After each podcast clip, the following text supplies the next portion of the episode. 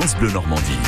Sylvain Geffroy. Le web normand et Xavier Luzvi, le e-sport dans la région. Xavier, aujourd'hui donc, euh, ce, ce, sport sur euh, Internet en quelque sorte. Oui, l'e-sport, vous savez, c'est de l'entraînement et des compétitions sur des jeux vidéo, que ce soit sur tablette, ordinateur ou même smartphone. Les compétitions se jouent en ligne et sont même pour la plupart euh, diffusées en live sur des plateformes, même parfois sur certains jeux comme FIFA en multiplex, comme les multiplex de Ligue 2 par exemple, avec des casteurs, des monteurs et des commentateurs. Oui, il y a d'ailleurs un club de foot de, de Rouen qui a maintenant son équipe de e-sport. Oui, à l'instar de nombreux clubs pro, le FC Rouen dispose désormais d'une équipe de e-sport qui peut maintenant jouer depuis quelques semaines sur le fameux EA Sport FC 24 qui est le descendant de la célèbre série FIFA. FIFA qui a rencontré un énorme succès. hein. Oui, mais avec des modestes débuts en 1993 avec la sortie de FIFA International Soccer.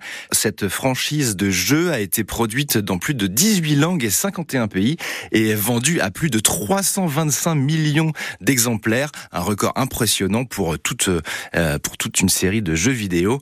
Et sur YouTube, vous retrouverez de nombreuses vidéos qui retracent les évolutions du jeu. Vous verrez que depuis 93 et maintenant, le réalisme du jeu n'a plus grand chose à voir.